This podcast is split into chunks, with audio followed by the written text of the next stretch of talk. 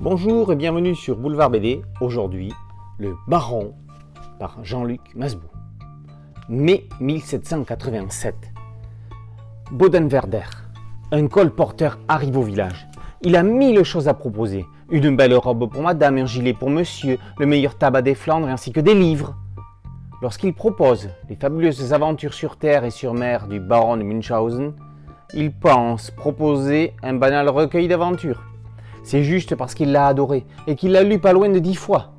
Les habitants lui apprennent que l'homme dont les exploits sont relatés dans le livre existe réellement. C'est le propriétaire du château qui se trouve à quelques pas du village. Il avait l'habitude de passer ses soirées à la taverne pour raconter ses aventures, mais depuis que la baronne le lui a interdit, il n'y met plus les pieds. Le colporteur rêve de rencontrer ce fameux baron. Va-t-on pouvoir le convaincre de venir ici pour raconter ses histoires? Les aventures du baron de Münchhausen ont été de multiples fois adaptées. Le dessin animé réalisé par Jean Image en 1978 a marqué toute une génération. Une décennie plus tard, le film déjanté de Terry Gilliam démontrera la puissance du personnage et la parenté insoupçonnée de ce héros avec les Monty Python. Comme s'il en avait été un avant l'heure. Ce que l'on sait moins, c'est que ce fameux baron de Münchhausen a réellement existé de son vrai nom Karl Friedrich Hieronymus, il a vécu en plein cœur du XVIIIe siècle. Le militaire teuton était un mercenaire au service de l'armée russe. De retour au pays, il se retire dans le château de Bodenwerder. Ses exploits romancés délirants sont un succès de la littérature allemande.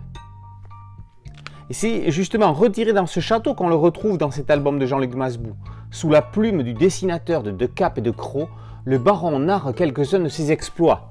On le verra entre autres dans la peau d'un ours blanc, grimpant sur la lune ou chevauchant un demi-cheval.